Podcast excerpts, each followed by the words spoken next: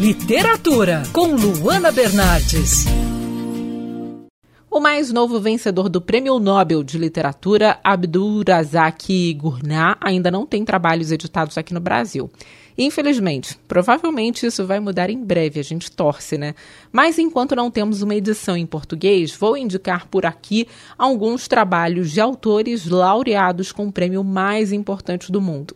Começo com o nome de peso da América Latina. Sempre falo dele por aqui. Gabriel Garcia Marques, vencedor do Nobel de Literatura de 1982. E, claro, indico um dos principais trabalhos do autor, 100 anos de solidão, onde acompanhamos a história da família Buendia por um século.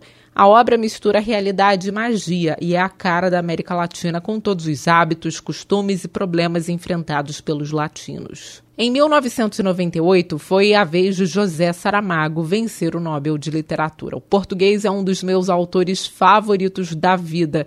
Eu passei noites em claro lendo o ensaio sobre a cegueira, que mexeu muito comigo. O escritor tem um ritmo de escrita que deixa qualquer leitor viciado na leitura. Nesse trabalho, acompanhamos a história de uma pandemia que deixa as pessoas cegas. Apenas uma personagem não perde a visão e relata a decadência da sociedade quando todos perdem o sentido. É um livro simplesmente avassalador. Também indico por aqui o trabalho do escritor americano John Steinbeck, laureado com o Nobel em 1962.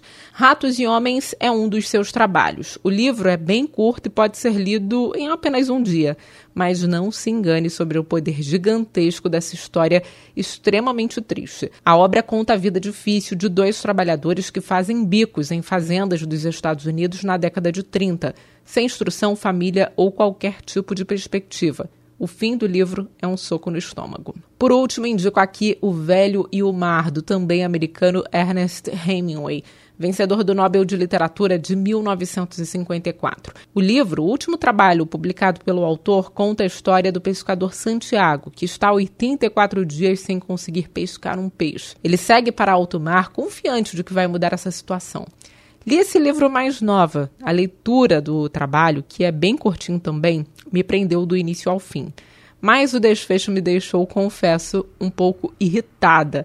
Acho que na época eu não entendi muito bem o propósito do livro, mas hoje eu vejo que é brilhante. Vale muito a pena conferir esse trabalho. Eu sou a Luana Bernardes e você pode ouvir mais da coluna de literatura, seção do site bandnewsfmrio.com.br clicando em colunistas. Você também pode acompanhar as minhas leituras pelo Instagram Bernardes Luana, Luana com dois N's.